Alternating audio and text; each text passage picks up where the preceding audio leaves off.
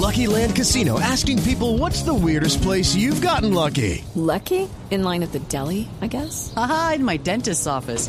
More than once, actually. Do I have to say? Yes, you do. In the car before my kids' PTA meeting. Really? Yes. Excuse me, what's the weirdest place you've gotten lucky? I never win and tell. Well, there you have it. You can get lucky anywhere playing at LuckyLandSlots.com. Play for free right now. Are you feeling lucky? No purchase necessary. Void where prohibited by law. 18 plus. Terms and conditions apply. See website for details. El Papa Francisco no incluyó a Colombia en su gira por Sudamérica. Este año visitará Ecuador, Bolivia y Paraguay. En el 2016, Chile, Argentina y Uruguay. También confirma el Vaticano una gira del Sumo Pontífice por varias ciudades en los Estados Unidos. Desde Washington, Daniel Pacheco. Juan Camilo, las visitas del Papa a Sudamérica incluirán a Bolivia, Paraguay y Ecuador y se darán en el mes de julio, confirma el Vaticano. También eh, dijo que el Papa Francisco estará en Estados Unidos en una gira ampliada a la anteriormente anunciada que solamente se mencionaba en eh, Filadelfia. También estará en Washington DC, en la capital, y en Nueva York. Aunque la agenda aún no se ha finalizado, el Papa podría parar en la zona cero de Nueva York, donde está el homenaje a los caídos en el 11 de septiembre, y también eh, daría una misa en la Catedral de Washington para canonizar a uno de los eh, fundadores de la religión católica en Estados Unidos. La visita del Papa es eh, el resultado de un lobby de la Casa Blanca. El Vaticano también ha estado en Estados Unidos en el año 2008 y en el 1995 con visitas de Benedicto XVI y Juan Pablo II respectivamente. En Washington, Daniel Pacheco, Blue Radio. Ya son 49 los profesores capturados por haber accedido supuestamente a pensiones ilícitas. En instantes iniciará la audiencia en su contra. Desde Quibdó nos informa Alejandro Tibaduiza. Quedan pendientes, Juan Camilo, pocas capturas. Recordemos que son en total 57 las órdenes de detención que libró un juez aquí en la capital chocuana, en la ciudad de Quibdó, por esta defraudación millonaria puntualmente a la Caja Nacional de Previsión Cajanal. Hay que recordar que estos operativos se efectuaron en las últimas horas, justo antes del inicio de clases de cientos de estudiantes en el departamento del Chocó. En algunos minutos también se programarán ya las audiencias de legalización de captura igualmente de imputación de cargos y medida de aseguramiento en contra de estos capturados. También vale la pena recordar que el pasado 20 de diciembre, el pasado 9 de diciembre, para ser más exactos, fueron capturadas otras cinco personas por este mismo escándalo, entre ellos el secretario de gobierno en el municipio de Iglina, en el Chocó. Alejandro Tibaduiza, Blue Radio. Dos de la tarde, 34 minutos. Las FARC coinciden con el equipo negociador del gobierno en la dificultad que representa el tema de la justicia transicional y espera que no haya intromisión de organismos internacionales en la negociación de este punto en particular. Natalia Gardiazabal. Alias Iván Márquez, uno de los cabecillas y negociadores de las FARC en La Habana, se refirió a las declaraciones del jefe negociador por parte del gobierno, Humberto de la Calle. Advirtió en su cuenta de Twitter que, como dice de la Calle, gobierno y FARC están muy distantes de una visión común en torno a justicia. Hay que remover la enredadera jurídica. Además, señala Márquez que la paz debe ser alcanzada por los colombianos sin injerencias extranjeras y sin intromisiones jurídicas internacionales, con el fin de afrontar la realidad del país. Finalmente, Arias Iván Márquez escribió en su cuenta de Twitter, debemos privilegiar el derecho de gentes y la doctrina del margen nacional de interpretación sobre normativas de los entramados jurídicos. Natalia Gardiazabal, al Blue Radio. Entre tanto, el equipo negociador del gobierno espera que la firma de un acuerdo de paz con las FARC culmine en la eliminación de las minas antipersona, que deja como víctimas principalmente a menores de edad en Colombia. Detalles con María Camila Díaz. Hola, buenas tardes. El jefe de la delegación del gobierno de Colombia en los diálogos de paz, Humberto de la Calle, aseguró que nunca se había llegado tan lejos en un proceso de paz con la guerrilla de las FARC. Dice que la información para los colombianos es de moderado optimismo y que ambas delegaciones mantienen una decidida determinación hacia el fin del conflicto. Asimismo, en su discurso dijo que no solo la paz se consigue con tolerancia, respeto y patriotismo, sino con los campos libres de las mortales minas antipersona que han cobrado la vida de miles de víctimas.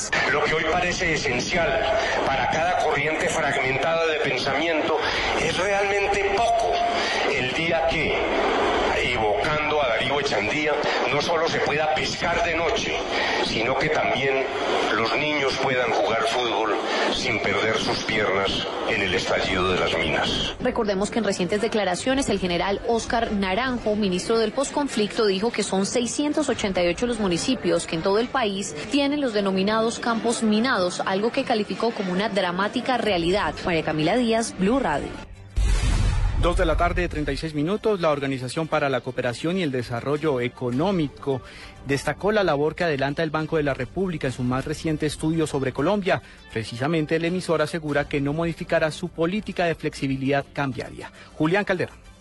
El gerente general del Banco de la República, José María Uribe, aseguró que comparte en su mayoría el informe presentado por la OCDE sobre el comportamiento de la economía colombiana, aunque difiere en argumentación de algunos puntos, coincide en los beneficios que tiene una tasa de cambio flexible para la economía colombiana. En la Junta somos y seguiremos siendo obsesivos en la defensa de la estabilidad de precios, en mantener bien ancladas las expectativas de inflación a la meta y en permitir la flexibilidad cambiaria, mientras, digámoslo así, no se demuestre lo contrario. Uribe señaló que en vista del éxito de la política monetaria y cambiaria del banco, destacado en su informe por la OCDE, estas políticas se van a mantener, al tiempo que sin entrar en lo puntual, destacó la importancia de las reformas que se proponen por parte del organismo internacional. Julián Calderón, Blue Radio.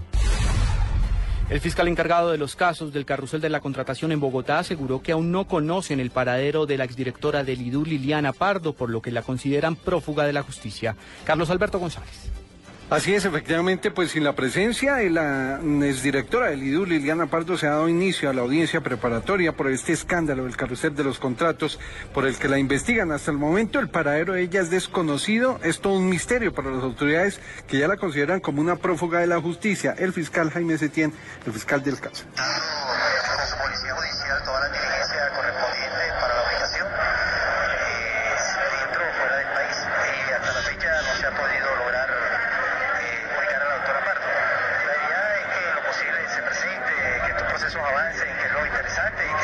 si hay o no responsabilidad por parte de la doctora Pardo.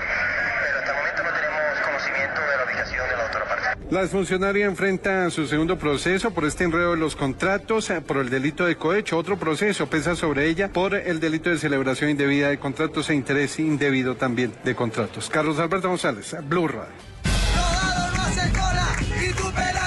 Blue Radio está en las calles de Venezuela. La oligarquía nos tendió una emboscada. Escuche la evolución de la crisis política y económica del vecino país con nuestros enviados especiales. Radio y BlueRadio.com.